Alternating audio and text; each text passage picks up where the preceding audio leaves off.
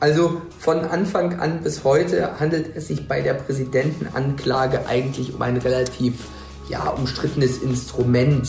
Mancher hat das mal beschrieben als ein papiernes Schwert aus der verfassungsrechtlichen Mottenkiste. Ja, also dieses Instrument der Präsidentenanklage, das sind schon eher so geschriebene Buchstaben als Verfassungswirklichkeit.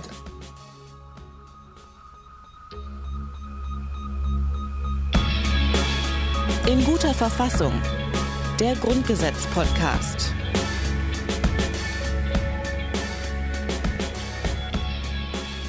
Willkommen zurück zum Grundgesetz-Podcast in guter Verfassung. Mein Name ist Rabea Schlotz und die Person, die gerade grinsend und wild gestikulierend mir gegenüber sitzt, ähm, um mich zu imitieren. Gar nicht wahr. Ein bisschen schon auch. Nein, du hast deine Fans werden es gemerkt haben, du hast deine Anmoderation leicht verändert, weil ich jedes Mal, wenn Rabea Luft holt und diesen wunderbaren Podcast in guter Verfassung moderieren will, dann sagt sie immer Hallo und herzlich willkommen und setzt dabei so ein, so ein Anknips-Sonnenschein-Lächeln auf, was ich, was ich sehr bewundere. Ja, ich habe gehört ähm, von meiner Sprechtrainerin, dass man das du hört. Du hast eine Sprechtrainerin? Wir machen ab und zu Sprechtraining bei Detektor FM. Das merkt man gar nicht. Du bist nach wie vor ja. sehr authentisch, nicht so künstlerisch. Aber sie meinte, dass man das hört, dass wenn man Sachen anmoderiert und dabei lächelt, dann klingt es automatisch freundlicher, als man wenn man so eine Lächeln. Schlippe zieht. okay, alles klar. Und heute hat Rabea auf jeden Fall äh, versucht, es leicht zu modifizieren. Du hast gesagt, herzlich willkommen. Du hast das Hallo, ja hast du einfach Folgen unterschlagen. Immer das Doch, Gleiche kannst du. Sein. Ja? Ich meine, wie häufig sagt Markus Lanz Hallo und herzlich willkommen zu einer. Oder die Tagesschau ist eigentlich auch immer gleich, ne? Mhm. Wir schlängeln uns so ein bisschen drumherum, weil ja. es wird echt schwierig jetzt, aber äh, trotzdem spannend. Genau, denn wir wollen nochmal in dieser Folge über den Bundespräsidenten sprechen. Das haben wir ja in den zwei vorangegangenen mhm. Folgen auch schon gemacht. Aber der Bundespräsident ist eben besonders wichtig und hat deswegen auch ähm, verhältnismäßig viel Platz im Grundgesetz eingeräumt bekommen. Und in dieser Folge geht es deswegen um Artikel 59 bis 61. Das heißt, wir machen wieder einige Artikel zusammen. Ähm, bevor wir aber genau darüber sprechen, was denn eigentlich in diesen Artikeln drinsteht, will ich nochmal auf die letzte Folge gucken, denn dort ging es ja unter anderem ähm, darum, wer den Bundespräsidenten eigentlich vertritt. Du mhm. weißt noch, mhm. wer es ist? Es ist der Präsident des Bundesrates. Das genau. heißt nicht, wie ich gedacht hätte, der Chef des Bundestages, der dortige Präsident, sondern Bundesrat. Das zeigt natürlich wieder mal die besondere Bedeutung der Länder. Und das Interessante daran ist auch, was ist eigentlich, wenn der Bundesratspräsident wechselt, während der Bundespräsident verhindert ist? Zum Beispiel. Nur mal angenommen, er liegt, was wir nicht hoffen wollen, ein Bundespräsident läge schwer krank in der Klinik und müsste jetzt vom Bundesratspräsidenten vertreten werden. Der wechselt aber ja alle halbe Jahr. Jedes Jahr. Jedes Jahr. Mhm. Und äh, er würde genau über die Wechselfrist hinaus äh, im Krankenhaus liegen. Wechselt dann auch der Bundespräsidentenvertreter? Genau, all das haben wir nämlich in der letzten Folge besprochen. Ähm, Spannung. Ähm, und wir haben auch darüber gesprochen, warum man eigentlich keinen Vizepräsidenten wählt. Also warum mhm. man sich dafür entschieden hat, dass das eben dieser ähm, Präsident des Bundesrates macht. Und Philipp Amthor hat es uns in der letzten Folge erklärt. Der Präsident des Bundesrates ist dabei eine insoweit konsequente Wahl, weil der Präsident des Bundesrates jedes Jahr wechselt. Also es ist so, dass die Länder unter sich den Vorsitz des Bundesrates aufteilen. Das heißt, alle 16 Jahre ist man mal wieder dran und damit gibt es im Prinzip auch nochmal etwas, das der Idee des Ersatzpräsidenten entgegenwirkt, weil jeder der Ministerpräsidenten, wenn er dann dran ist, mal diese ja zur Not dann Übernahme der Befugnisse machen könnte. Aber es ist nicht so, dass man sagt, ja, man wertet jetzt noch zum Beispiel eine feste Institution wie den Bundeskanzler oder den Bundestagspräsidenten jetzt zum Reservepräsidenten auf, sondern man hat sich sozusagen für dasjenige Amt entschieden, das auch ohnehin den größten Wechseln unterzogen ist unter den obersten ähm, Präsidentenämtern. Das ist das des Bundesratspräsidenten, auch eine ganz konsequente Wahl.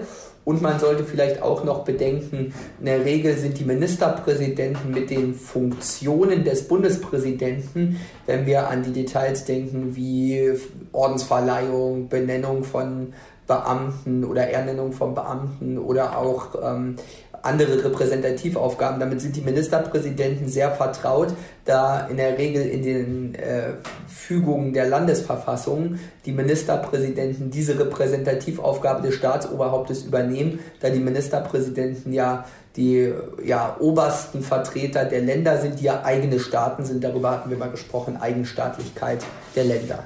Was also wissen wir über den Präsidenten derzeit? Ich würde das nochmal so ein bisschen zusammenfassen, weil das ja schon noch irgendwie alles zusammenhängt. Ähm, also zunächst, er wird er fünf Jahre gewählt, er muss mindestens 40 Jahre alt sein. Ähm, gewählt wird er durch die Bundesversammlung, über die haben wir eben schon ganz kurz gesprochen. Hälfte der, Bundestag, Hälfte Bundesländer. Genau. Äh, der Bundesratspräsident vertritt ihn und er muss einen Amtseid leisten. Äh, den haben wir auch schon gehört. Mhm. Ähm, ich habe sicher das eine oder andere vergessen, aber ich glaube, das ist die grobe Zusammenfassung, ähm, an der wir uns jetzt erstmal ein bisschen orientieren können keinen anderen Job äh, in der Zeit. Also genau das keinen auch. bezahlten Job ja. machen. Also Ehrenämter klar, aber keinen, wenn er eine Kanzlei hat als Rechtsanwalt, muss er die ruhen lassen. Genau, zum Beispiel. Ähm, das ist aber noch nicht alles, denn auch, wie gesagt, in dieser Folge geht es nochmal um den Bundespräsidenten. Und was da drin steht, das wird uns in dieser Folge wieder einmal Philipp Amthor erklären. Das heißt, äh, wir sprechen in drei Folgen über den Bundespräsidenten und dann auch immer mit Philipp Amthor. Ich finde, das ist nochmal ganz hilfreich. Ich glaube, der ähm, will eines Tages selber mal Präsident werden. Ja, ein bisschen oder? warten müsst ihr aber noch. Der ist 26, ja, aber 27. Für Philipp Amthor müsste man eigentlich das, das Bewerbungsalter runtersetzen, damit er früher am Ziel ist. Oder der hat, der ist schon äh, so muss, Man braucht ja aber noch ein bisschen was, wo man hinarbeiten soll. Ne? Ja, okay. Genau, aber wer Philipp Amthor eigentlich ist und was er so jetzt aktuell macht, jetzt wo er noch nicht Bundespräsident ist, ähm, da hören wir jetzt mal rein. Philipp Amthor gehört seit 2017 dem Deutschen Bundestag an. Er ist dort der zweitjüngste Abgeordnete, in der Unionsfraktion sogar der jüngste. Amthor hat in Greifswald Rechtswissenschaften studiert. Derzeit promoviert er zum Thema Staatswohl und Staatsgeheimnisse zwischen Regierung und Parlament. Aber was steht denn jetzt eigentlich noch im Grundgesetz zum Bundespräsidenten drin? Zum Beispiel, dass er Deutschland völkerrechtlich vertritt. Das nämlich steht in Artikel 59. Absatz 1.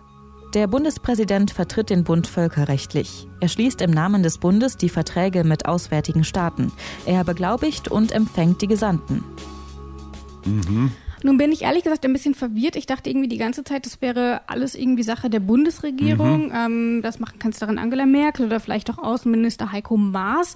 Wir hatten es ja irgendwie auch schon. Ähm, mhm. Die Vertretung im Ausland ist Bundessache. Ja. Ähm, verwirrt dich das mindestens genauso wie mich? Es verwirrt mich total. Vor allem, ich kann mich erinnern, wir hatten in einem der früheren Artikel mal dieses Thema völkerrechtlich. Das klingt ja alles mhm. so ein mhm. bisschen nach. Äh, nach Gustav Stresemann. Äh, und in Wirklichkeit denkt man ja immer, hä, bilateral, multilateral, was ist jetzt eigentlich mit diesem Völkerrecht? Ist das was mit Vereinten Nationen? Mir fällt dazu nur ein, es gibt doch immer zum Jahresbeginn dieses Defilé der, der Botschafter. Mhm. Ne?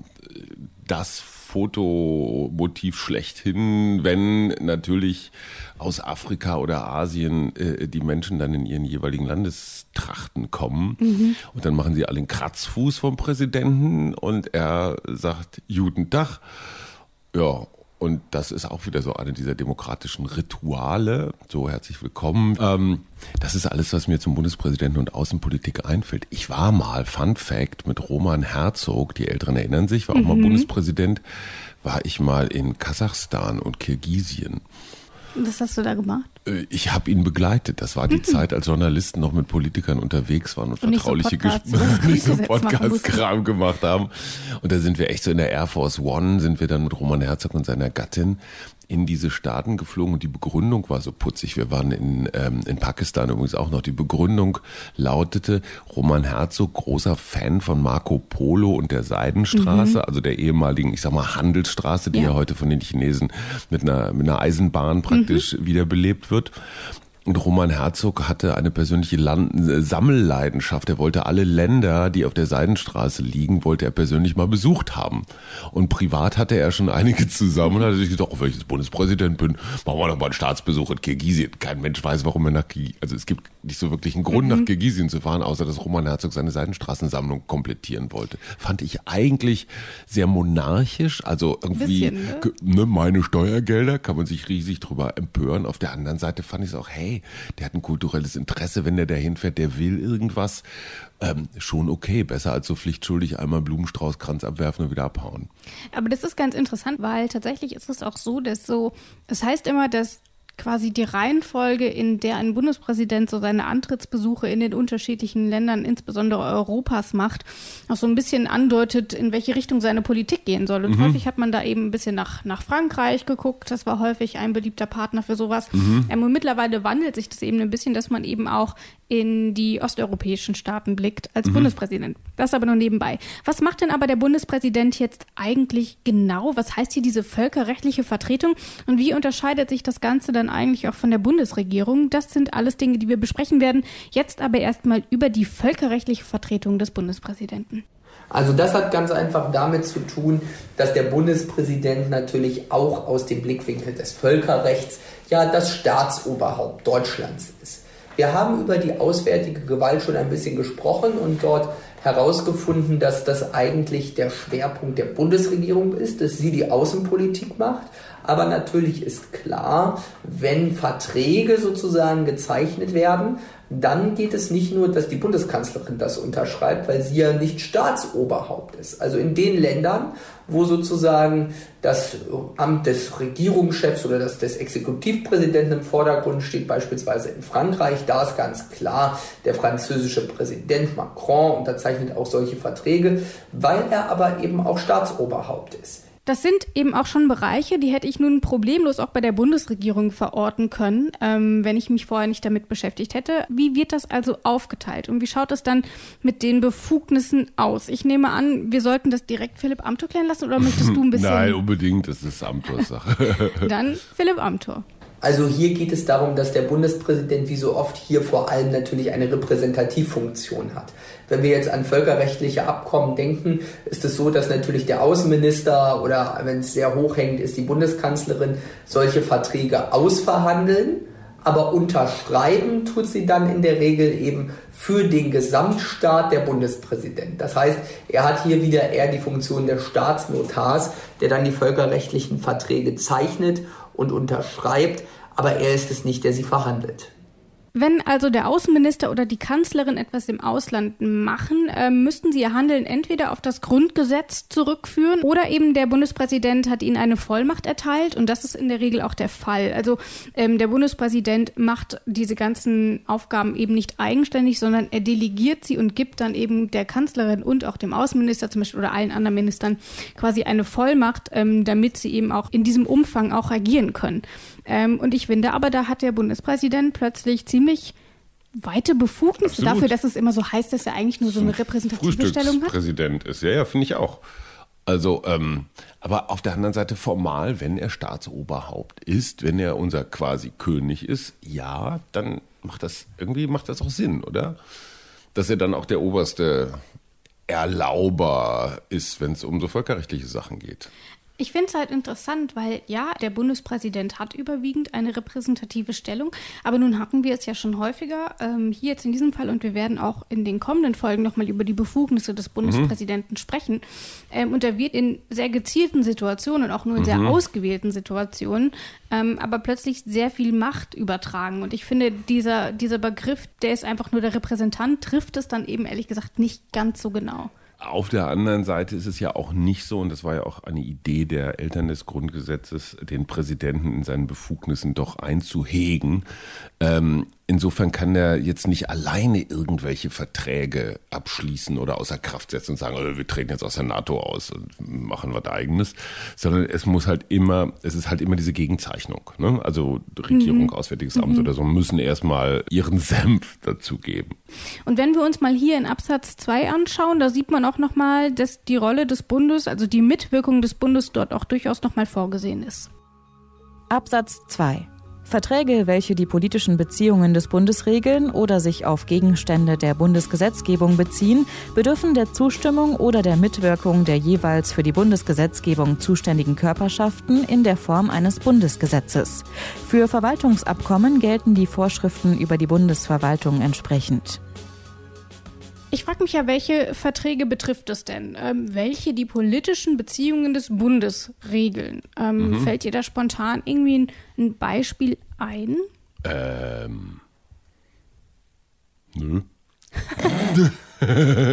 Philipp Amthor ist aber was eingefallen und deswegen soll der uns doch einfach mal erklären, welche Verträge betrifft denn hier dieser Absatz 2 eigentlich? Ja, da gibt es ganz viele Beispiele. Wenn wir zum Beispiel jetzt vorstellen, es geht um, um, um einen Vertrag, beispielsweise um, um auswärtige äh, Gewalt, wenn wir jetzt uns die Wiener Diplomatenkonvention oder anderes vorstellen, oder wenn wir sagen, es geht zum Beispiel um TTIP, CETA, solche Verträge, da muss man dann sehen, je nachdem, welche Körperschaft zuständig wäre, muss dann auch dort eine Beschlussfassung herbeigeführt werden. Das heißt, die völkerrechtlichen Verträge, die landen dann auch wieder alle im Parlament. Da gibt es größere und kleinere Verträge. Da gibt es dann vielleicht manche Detailabkommen mit einzelnen Ländern oder größere völkerrechtliche Verträge, wie etwa CETA, das Freihandelsabkommen mit Kanada. Das ist also erstmal das, was hier in Artikel 59 steht. Ähm, es gibt also durchaus auch ähm, die Zusammenarbeit zwischen Bund und Bundespräsident. Ähm, grundsätzlich ist es aber eben so, dass der Bundespräsident für die völkerrechtliche Vertretung erst einmal zuständig ist. Schauen wir doch mal in den nächsten Absatz, nämlich in Artikel 60 und was da drin steht. Auch dort geht es nochmal um den Bundespräsidenten und es geht um die Ernennung der Bundesbeamten und Soldaten. Mhm. Was genau drin steht, das hören wir jetzt erstmal Absatz 1. Absatz 1. Der Bundespräsident ernennt und entlässt die Bundesrichter, die Bundesbeamten, die Offiziere und Unteroffiziere, soweit gesetzlich nichts anderes bestimmt ist. Das sind furchtbar viele Leute. Aber sag mal, Unteroffiziere, also mhm. Unteroffizier ist man ja schon, wenn man sich ein paar wenige Jahre bei der Bundeswehr verpflichtet hat. So war das bei uns jedenfalls. Also Unteroffizier, wenn man jetzt nicht, sich nicht ganz dämlich anstellte, dann wurde das praktisch jeder, der es werden wollte, äh, tanzen die dann da zu Hunderten oder zu Tausenden im Schloss Bellevue an und stellen sich auf und kriegen alle so einen Segen? Kann ich mir nämlich auch nicht vorstellen. Oder geht das, das so en bloc? Ja, ich habe das nämlich mal durchgerechnet. Bundesjugendspiele, sag ich nur, ja. ja das, kenn, das kennst ja. du junges Ding ja gar nicht mehr. Früher Bundesjugend. Echt? Und gab es bei euch auch Ehrenurkunde und Siegerurkunde? Klar, natürlich. Und Siegerurkunde war praktisch so eine Art Teilnahmeurkunde. Man hat es überlebt. Und Ehrenurkunde war für die Guten, die einfach schnell laufen, weit springen konnten, was beides nicht so mein Ding war. Und jede war vom Bundespräsidenten unterschrieben. Allerdings, recht. man hat da so mit dem Finger drüber gefühlt und festgestellt, das ist gar keine echte Unterschrift, das war von so einer Stempelmaschine. Der hat das gar nicht alles so, selbst unterstrichen. Bundesjugendspiele und Unteroffiziere, was sie gemeinsam haben. Dieses ja. Rätsel löst jetzt Rabea. Genau, ich habe das nämlich erstmal durchgerechnet. Wir fangen mal bei den Bundesrichtern an. Die stehen ja hier erstmal an erster Stelle. Ähm, und da fallen dann erstmal alle Richter darunter, die am Bundesverfassungsgericht, am Bundesgerichtshof, am Bundesarbeitsgericht, am Bundesfinanzhof, ähm, am Bundessozialgericht und am Bundesverwaltungsgericht, am Bundespatentgericht sowie an zwei Wehrdienstgerichten ja, arbeiten. So. Das sind insgesamt so um die 460 Richter. Okay, ähm, das geht ja noch. Gut, die wechseln halt auch nicht ja, am laufenden Band. Stimmt. Das wäre so über ein paar Jahre irgendwie noch eine Anzahl, ähm, die man vielleicht bewältigen könnte. Aber dazu kommen ja zum Beispiel auch noch die Bundesbeamten und das sind in Deutschland etwa 180.000. Da könnte es schon schwierig werden, die alle einzeln zu ernennen und auch wieder zu entlassen. Und dann kommen wir noch, du hast das eben schon gesagt, die ganzen Offiziere und Unteroffiziere. Das kommt also auch nochmal eine ordentliche Summe mhm. darauf zu. Und deswegen frage ich mich, wie ist das dann geregelt? Ich nehme an, die Antwort findet sich im letzten Satz, nämlich soweit gesetzlich nichts anderes bestimmt ist. Mhm, aha. Aber was denn dann tatsächlich bestimmt ist, das soll uns doch mal Philipp Amthor erklären. Der Bundespräsident kann diese Ernennung delegieren. Das finden wir dann, dann auch sozusagen in Artikel 60 Absatz 3. Also er kann es auf andere Behörden übertragen. Ähm, und deswegen geht es dann darum, dass diese Behörden dann die Ernennung wahrnehmen. Ähm, richtigerweise kann es allerdings nur auf Bundesbehörden übertragen. Aber klar ist, jetzt wird nicht jeder Unteroffizier der Bundeswehr direkt durch den Bundespräsidenten ähm, ernannt. Also das äh, äh behält er sich dann für wenige äh, Ämter rein tatsächlich selbst vor. Dazu gehören zum Beispiel natürlich ähm, besondere Bundesrichterrollen und anderes mehr. Aber ich frage mich ja, wenn der Bundespräsident sowas standardmäßig delegiert, und das muss er ja in dem Fall machen, wir haben mhm. gerade die Zahlen gehört, das wäre überhaupt nicht möglich, der würde einfach nichts anderes mehr machen, als permanent Bundesbeamte Eben. zu äh, benennen und zu entlassen. zu unterschreiben. Aber wieso hat man ihm denn diese Aufgabe dann überhaupt erst zugeschrieben, wenn doch von A von vornherein klar war, dass er das nicht bewältigen kann und es B standardmäßig auch so ist, dass er diese Aufgaben delegiert? Ich glaube, es ist wieder dieses klassische Symbol. Das Staatsoberhaupt ist für oberste Richter zum Beispiel zuständig und eben auch für, für militärische Sachen. Wie gesagt, symbolisch, aber äh, am Ende dann doch. Weil wahrscheinlich auch so eine Ernstfallklausel. Ne? Also wenn jetzt zum Beispiel ähm, eine Partei die absolute Mehrheit hat und alle möglichen Richter austauschen will. Wir erleben das in Polen ist das Thema, in den USA ist es ein Thema, um dann einfach die Unabhängigkeit der Gerichtsbarkeit zu, zu gewährleisten. Richtig? Ob das tatsächlich richtig ist, ähm, ähm, das darf nochmal Philipp Amthor erklären und er erklärt uns dann auch nochmal, warum man sich dafür so entschieden hat, es so zu regeln. Ob dein Tipp richtig ist, wir hören mal rein. Mhm. Na, das hat ganz einfach wiederum mit der Rolle als ja, Staatsnotar zu tun, dass man sagt, die Ernennung von Beamten und der Beamtenstatus ist mit eines der höchsten Zugehörigkeitsrechte, das ein Staat verleihen kann. Das ist eben eine originäre Aufgabe des Staatsoberhaupts. Also das ist schon allein aus der, aus der Historie schon immer so, dass das hauptsächlich die Staatsoberhäupter machen, die Beamten zu ernennen. Da, darin gibt es lange Tradition und deswegen ist es richtig, dass man dort eine quasi Legitimationskette strukturiert, die im Hinblick auf diesen formellen Ernennungsakt bis zum Bundespräsidenten zurückverfolgbar ist. Deswegen steht dann auch in Absatz 3, den wir jetzt mal ganz kurz vorziehen, Absatz 2 machen wir dann danach, er kann diese Befugnisse auf andere Behörden übertragen. Das heißt, äh, das ist auch etwas hier, was dann nochmal direkt in Artikel 60 auch nochmal geregelt wird, dass man eben sagen kann, okay, wir haben zwar, was soweit gesetzlich nichts anderes bestimmt ist und dann haben wir eben so, dass er diese Befugnisse eben schlicht auf andere Behörden übertragen kann. Man wusste von Anfang an, dass der Bundespräsident das nicht alleine leisten wird und deswegen hat man direkt diese, diese Hintertür nochmal eingebaut. Mhm. Dann in Absatz 3. Mehr steht aber in Absatz 3 auch gar nicht drin, weswegen wir uns jetzt mal noch die zweite Befugnis anschauen. Jetzt Denn hier steht ja, er kann diese Befugnisse mhm. ähm, übertragen. Das heißt, es muss mal mindestens zwei sein und die zweite steht in Absatz 2. Absatz 2. Er übt im Einzelfalle für den Bund das Begnadigungsrecht aus. Der Bundespräsident darf verurteilte Straftäter also begnadigen, aber vielleicht sollten wir erstmal kurz diesen Begriff der Begnadigung klären. Das ist doch ähm, so, so der Sultan begnadigt oder so irgend so ein, so ein Alleinherrscher. Und man denkt sich, hä? begnadigen? Gab es sowas schon mal? Das erfahren wir in dieser Folge noch. Ähm, ja. Ich möchte die Spannung ein wenig aufrechterhalten. Zunächst aber hören wir mal rein, was denn eigentlich die Begnadigung im rechtlichen Sinne ist. Unter Begnadigung wird eine Maßnahme verstanden, mit der eine rechtskräftige Entscheidung beseitigt oder gemildert wird. Die Begnadigung ist nicht zu verwechseln mit der bedingten Strafaussetzung nach 57 und 57a Strafgesetzbuch, die nach der Entscheidung des Oberlandesgerichts Stuttgart der Ex-Terroristin Brigitte Mohnhaupt gewährt wird. Die Strafaussetzung auf Bewährung erfolgt durch Gerichte in einem gesetzlich geordneten Verfahren. Der Gnadenakt ist ein nach herkömmlichem Verständnis nicht auf Recht, sondern auf Gnade im Sinne von Wohlwollen nach rechtlich nicht geregeltem Ermessen gegründeter Staatsakt, der Gnade vor Recht ergehen lässt. Das Begnadigungsrecht steht daher selbstständig neben der Strafaussetzung. Das Gnadenrecht hat die Aufgabe, Härten und Unbilligkeiten von strafgesetzlichen Entscheidungen auszugleichen. Die Gnadenentscheidung ändert aber nichts an einem strafgerichtlichen Schuldspruch. Sie kann nur die festgesetzte Strafe oder Nebenstrafe aufheben, umwandeln oder deren Vollstreckung teilweise oder ganz aufheben. Der Bundespräsident kann also Strafen mildern oder aufheben, zum Beispiel eine Haftstrafe vorzeitig beenden. Mhm. Okay, das heißt nicht jeder Hühnerdieb, der in Anklam verhaftet wurde, kann jetzt am Bundespräsidenten ein Gnadengesuch richten.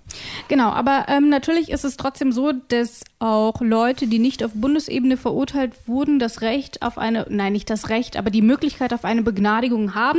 Das wird dann allerdings eben nicht durch den Bundespräsidenten gemacht, sondern eben auf Landesebene ähm, durch die verantwortlichen Stellen, also eben oft der Ministerpräsident oder auch der Justizminister.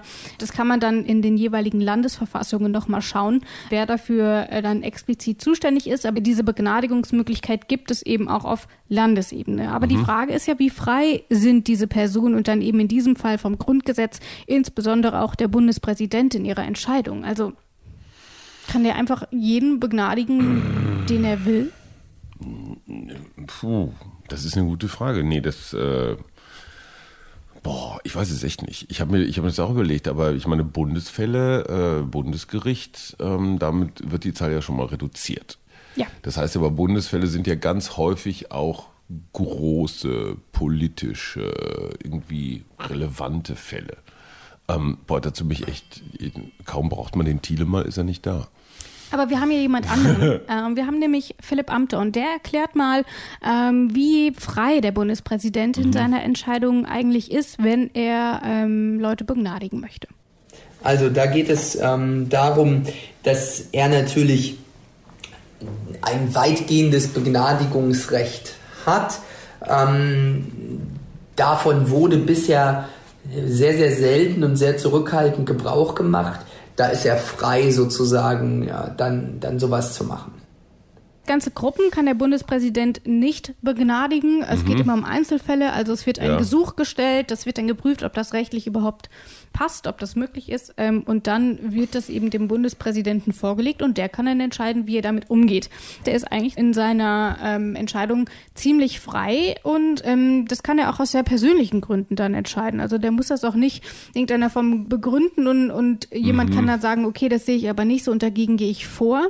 Also auch eine Begnadigung kann auf rechtlichem Wege nicht zurückgenommen werden. Aber dann kann er auch einen Kumpel, also einfach nur, weil er den nett findet oder dem was Gutes tun will. Das stünde ihm mhm. durchaus durchaus frei. Mhm. Ähm, nun ist es aber auch so, ähm, kein Bundespräsident wird einfach seinen Kumpel begnadigen ähm, und weil er genau wüsste, dass das wahrscheinlich einen mhm. ziemlichen Shitstorm geben würde.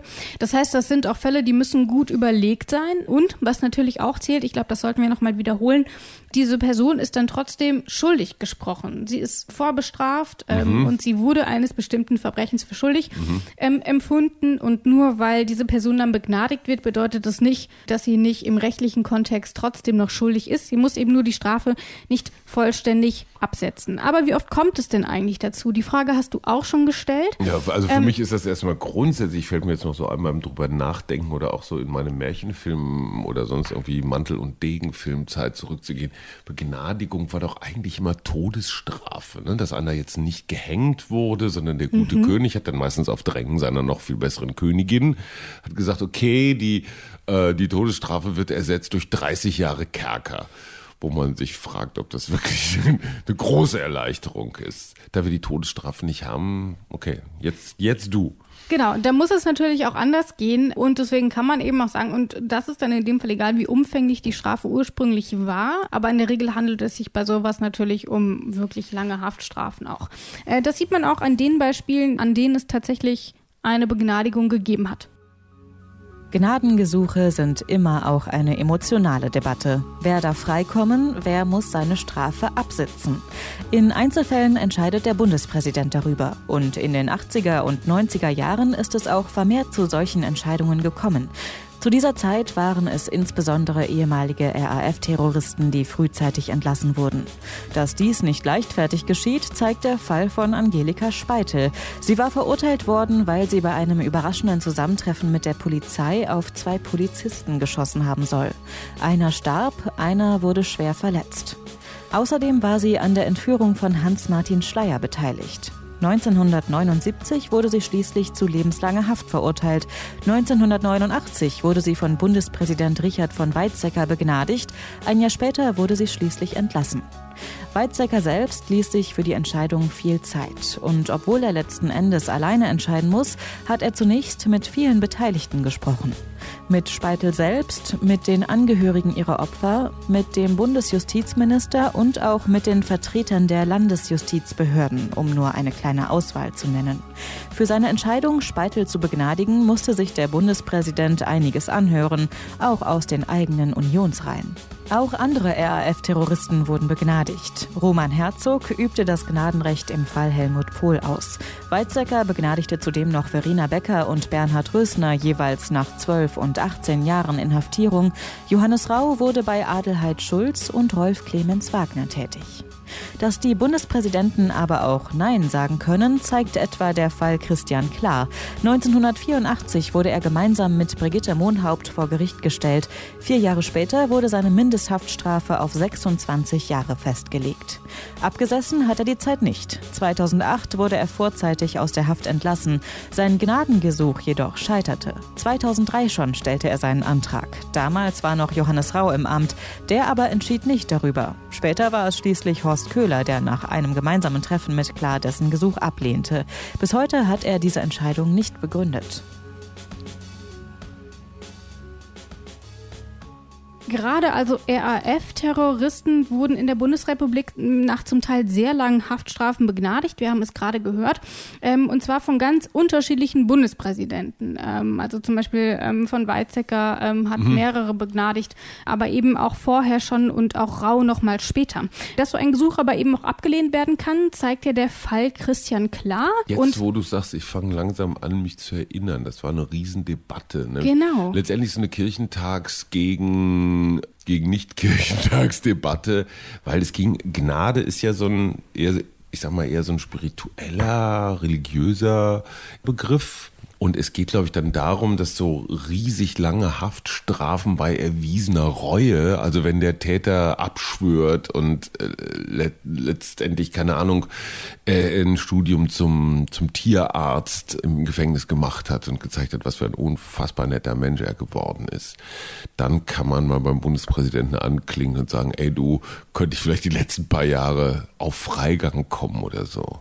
Genau, und da sprichst du schon einen ganz wichtigen Punkt an, denn eben gerade dieser Fall Christian Klar hat eine Debatte ähm, darüber entfacht, inwiefern denn Reue, mhm. inwiefern denn die Mitarbeit des Angeklagten tatsächlich eine Rolle spielt, ähm, wenn jemand eben die Gnade oder wenn, wenn sein Gnadengesuch dann positiv beschieden wird und man mhm. eben vorzeitig ähm, die Haft verlassen darf. Ähm, wie siehst du das? Findest du, dass das irgendwie wichtige Punkte sein sollten, dass man sagt, okay, jemand, der die ganze Zeit eigentlich gesagt hat, dass es ihm nicht leid tut und der auch 24 Jahre später noch sagt, dass es ihm eigentlich Wumpe ist, hat so jemand dann auch die Gnade durch den Bundespräsidenten verdient oder findest du, dass das keine Rolle spielen sollte?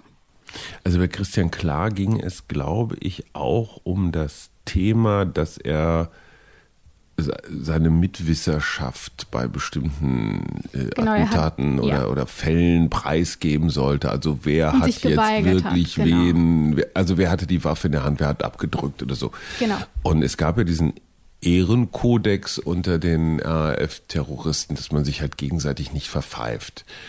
Hm, also so ein Gnadengesuch ist halt eine Ermessensentscheidung. Und wenn der Bundespräsident sagt, pack aus, dann begnadige ich dich, dann muss der, der, der begnadigt werden will, halt liefern. Zumindest so viel, dass ein Bundespräsident überzeugt ist.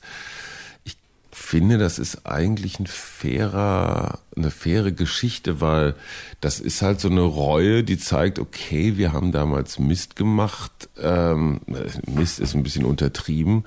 Ähm, so, und dann stehen zwei so Wertesysteme, also meine Treue gegenüber den alten Kameraden steht jetzt, äh, ja, ich glaube, das gehört dazu, dieses, dieses Auspacken. Oder? Oder bin ich zu hart?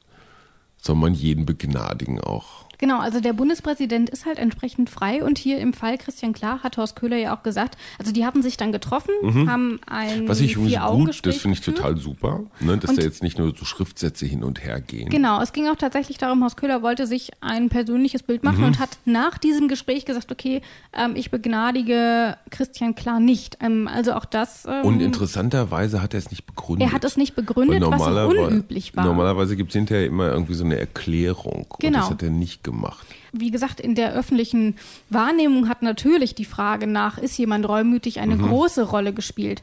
Ähm, und dass jemand dann begnadigt werden soll, der offensichtlich, und das ist ja das, worauf unser Strafsystem auch basiert, eben nicht auf Rache, mhm. sondern auch auf Resozialisierung und dass man eben Zeit hat, über seine Taten nachzudenken. Und wenn man dann halt irgendwie feststellt, dass jemand nach 20 Jahren Haft irgendwie immer noch nicht so richtig bereit ist einzugestehen. Schon, ne? Ja, genau. Ja. Und deswegen hat dieser Fall eine große Debatte ausgelöst. Nichtsdestotrotz ist Christian Klar dann aber relativ zügig doch vorzeitig entlassen worden. 2008 war das dann. Aber daran sieht man, dass das durchaus ein umstrittenes Thema ist. Und wir sehen ja auch zum Beispiel in den USA, Ähm, dort haben sie klassisch diese, diese Truthahn-Begnadigung zu Thanksgiving. Ähm, aber tatsächlich, wenn es darum geht, auch. Ähm, doch wirklich, da wird ja, so ein Truthahn begnadigt. Ich weiß, ich weiß. Ähm, aber in den Tod Todeszellen sind voll. Ja, ähm, also auch dort sicherlich nochmal eine ganz andere Dimension, auch einfach, ja. weil wir hier ähm, eine andere Form der Strafjustiz auch haben. Mhm. Ähm, aber zum Beispiel in Frankreich gibt es traditionell Weihnachtsbegnadigungen. Dort werden mhm. dann immer so um die 10, 12 Leute auch ähm, vor Weihnachten begnadigt. Ein Fall, der ja auch in Deutschland ähm, große Debatten ausgelöst hat, war der Fall einer Frau, die ihren Ehemann ermordet hat mhm. nach jahrelangem Martyrium äh, zu Hause. Mhm. Und das sind, glaube ich, dann nochmal Dinge, da rückt das nochmal so ein bisschen in den Fokus. Aber ich habe das Gefühl, dass man in Deutschland so an sich von diesen Begnadigungen, dass das jetzt auch nichts ist, was regelmäßig vorkommt oder dann zumindest nicht immer auch eine große Debatte auslöst ja. oder irgendwie ähm, groß an die Öffentlichkeit dringt. So, das also zu den Begnadigungen. Ähm, ziemlich kompliziertes Thema, kann man, glaube ich, lange drüber sprechen. Wir gehen jetzt aber trotzdem mal weiter, nämlich zu Absatz 4. Was steht da drin? Absatz 4. Die Absätze 2 bis 4 des Artikels 46 finden auf den Bundespräsidenten entsprechende Anwendung. Hier wird sich mal wieder auf einen anderen Artikel. Mhm. Äh, du bist schon eifrig am Blättern. Artikel 46. Lies uns doch mal vor, was da drin steht. Artikel 46 Zwei ist bis überschrieben, vier. ist überschrieben mit Immunität, also Indemnität und Immunität der Abgeordneten und Abgeordneten. Ne? Darf zu keiner Zeit wegen seiner Abstimmung wegen einer Äußerung, die er im Bundestag in einem der Ausschüsse getan hat, gerichtlich oder dienstlich verfolgt oder sonst außerhalb des Bundestags zur Verantwortung gezogen werden gilt nicht für verleumderische Beleidigungen.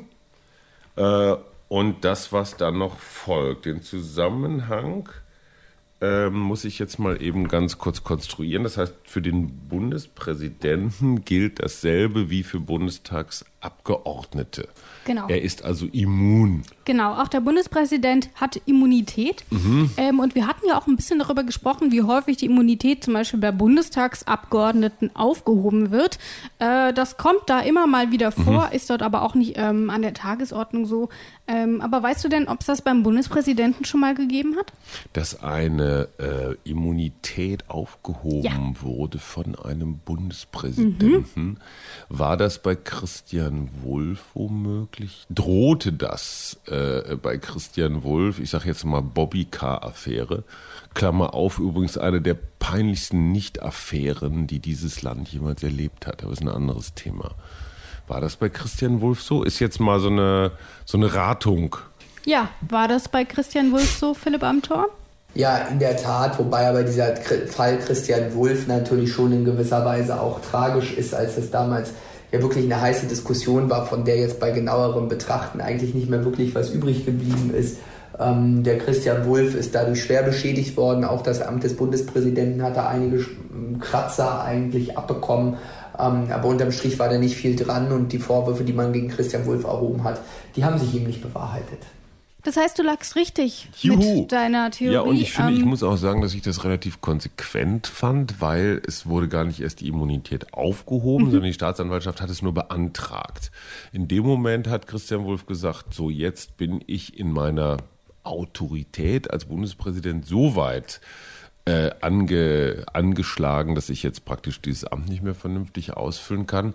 Ähm, er hätte übrigens gegen eine Zahlung irgendwie ein paar tausend Euro hätte er das alles erledigen können. Er wollte aber tatsächlich, dass das Gericht bis ins Letzte das alles ja. untersucht, um dann tatsächlich komplett ähm, straffrei und ich sag mal mit weißer Weste aus diesem Verfahren rauszugehen. Weil wenn du eine Strafe zahlst, akzeptierst du damit ja letztendlich, dass du deine, deine eigene ja. Schuldigkeit und es ging, oh, worum ging es denn? Ich kann mich noch an den Hauskredit erinnern, äh, den er sich privat geliehen hat. Dann gab es dann so, gab's ne? dann gab's irgendwie ein Upgrading, dann gab es diese bayerische Hofübernachtung und, und solche Sachen. Äh, aber es war am Ende also ich habe immer gedacht, sag mal, wenn das alles ist, was wir unseren Politikern an, ich sag mal, Korruption vorwerfen können, dann äh, Halleluja, sind wir echt gut dabei. Und ich habe Christian Wulff natürlich auch ein paar Mal getroffen in meiner aktiven Zeit, ähm, noch damals als, als Oppositionsführer mhm. gegen Gerhard Schröder, später als Ministerpräsident. Und ich habe den immer als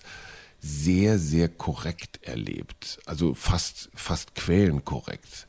Der trinkt ja auch immer nur Cola Light oder sowas. Ne? Der ist ja nicht mal irgendwie abzufüllen und dann zu irgendeiner Unterschrift zu bewegen oder so, was es sonst so an schmutzigen ja. Tricks gibt. Also ausgerechnet Christian Wulff. Aber gut, Feierabend. Hier haben wir gesehen bei diesem Fall, damals war es die Staatsanwaltschaft, die eben ähm, beantragt hatte, dass die Immunität aufgehoben wird. Darüber ähm, mhm. muss dann auch immer der Bundestag entscheiden.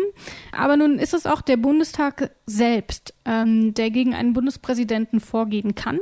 Ähm, und wie das funktioniert, das sehen wir in Artikel 61. Absatz 1. Der Bundestag oder der Bundesrat können den Bundespräsidenten wegen vorsätzlicher Verletzung des Grundgesetzes oder eines anderen Bundesgesetzes vor dem Bundesverfassungsgericht anklagen. Der Beschluss auf Erhebung der Anklage bedarf der Mehrheit von zwei Dritteln der Mitglieder des Bundestages oder von zwei Dritteln der Stimmen des Bundesrates. Die Anklage wird von einem Beauftragten der anklagenden Körperschaft vertreten. Hier ist also die Rede von der sogenannten Präsidentenanklage. Diese Klage kann übrigens nur in einem Zeitraum von drei Monaten nach dem vermeintlichen Vergehen mhm. eingereicht mhm. werden. Also man kann nicht sagen, oh, vor drei Jahren haben wir festgestellt, ähm, sondern das muss dann quasi relativ unverzüglich auch passieren. Ähm, das regelt nämlich das sogenannte Bundesverfassungsgerichtsgesetz äh, in Paragraph 50. Ähm, und wenn diese Klage erst einmal angenommen wurde, dann kann der Bundespräsident auch suspendiert werden. Das heißt, okay, mhm. wir prüfen erstmal, was da dran ist und solange darfst du deine Tätigkeiten nicht wahrnehmen wahrnehmen. Ich nehme an, das wäre dann ein Fall, wo dann der Bundesratspräsident äh, mhm. da eintritt und eben die Aufgaben übernimmt. Hat es aber noch nicht gegeben, oder? Das ist korrekt.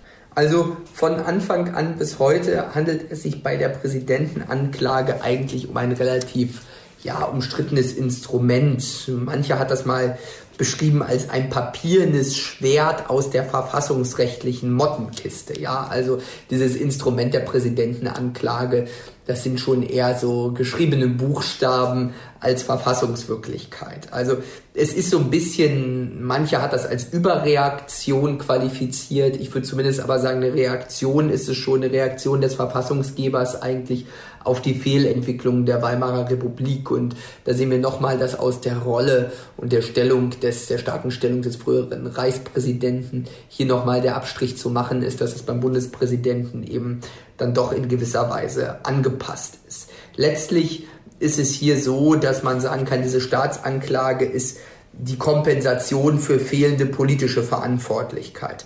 Weil klar ist natürlich, die Amtsführung des Bundespräsidenten ist eigentlich der politischen Diskussion entzogen. Also anders als beim Kanzler, anders als bei Ministern, die kann man kritisieren im Parlament. Da tut man das üblicherweise beim Bundespräsidenten nicht und diskutiert jetzt nicht über jedes Interview von ihm auf breiter Bühne. Ähm, aber ähm, deswegen hat man als Kompensation dieses Instrument geschaffen, der Präsidentenanklage. Aber es ist ehrlicherweise wirklich ein, ein Stück weit ein totes Schwert, weil es bisher noch nie zum Einsatz gekommen ist aber wir kennen das ja vom Grundgesetz. Es ist mhm. für alle Eventualitäten Klar. gewappnet.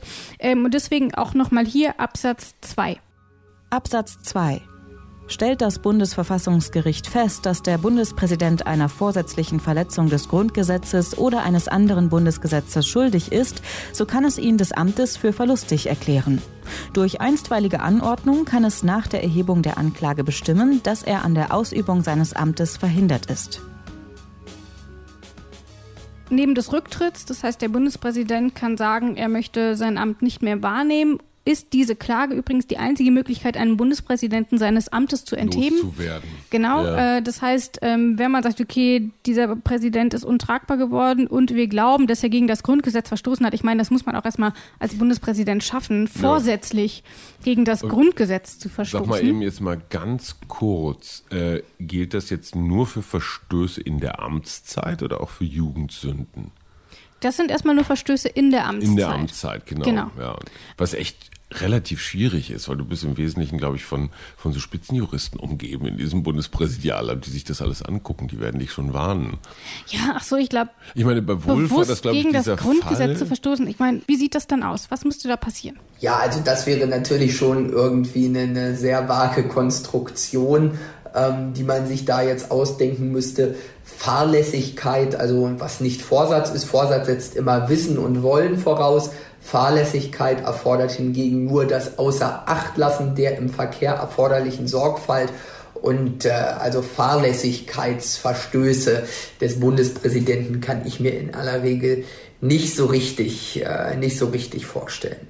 Ich glaube, bei Bundesgesetzen als solches ginge das dann schon wieder sehr viel einfacher. Aber wir haben ja schon darüber gesprochen, das hat es in Deutschland noch nie gegeben. Also wir hatten sicherlich den einen oder anderen Skandal bei unserem Bundespräsidenten, aber mhm. zur Präsidentenanklage ist es dann doch noch nie gekommen. Und das war unsere Folge unsere letzte Folge von dreien zum mhm. Bundespräsidenten, direkt zum Bundespräsidenten mit Philipp Amthor. Ähm, in der nächsten Folge geht es dann um Artikel 62. Und in Artikel 62 geht es dann um die Bundesregierung. Mhm. Das heißt, wer sitzt da eigentlich drin und äh, wie setzt sie sich überhaupt zusammen? Und was soll das? Und was soll das eigentlich? Genau. Das besprechen wir dann in der nächsten Folge und zwar mit Alexander Thiele. Ich freue mich auf jeden Fall drauf. Und tschüss. Und tschüss. In guter Verfassung der Grundgesetz-Podcast.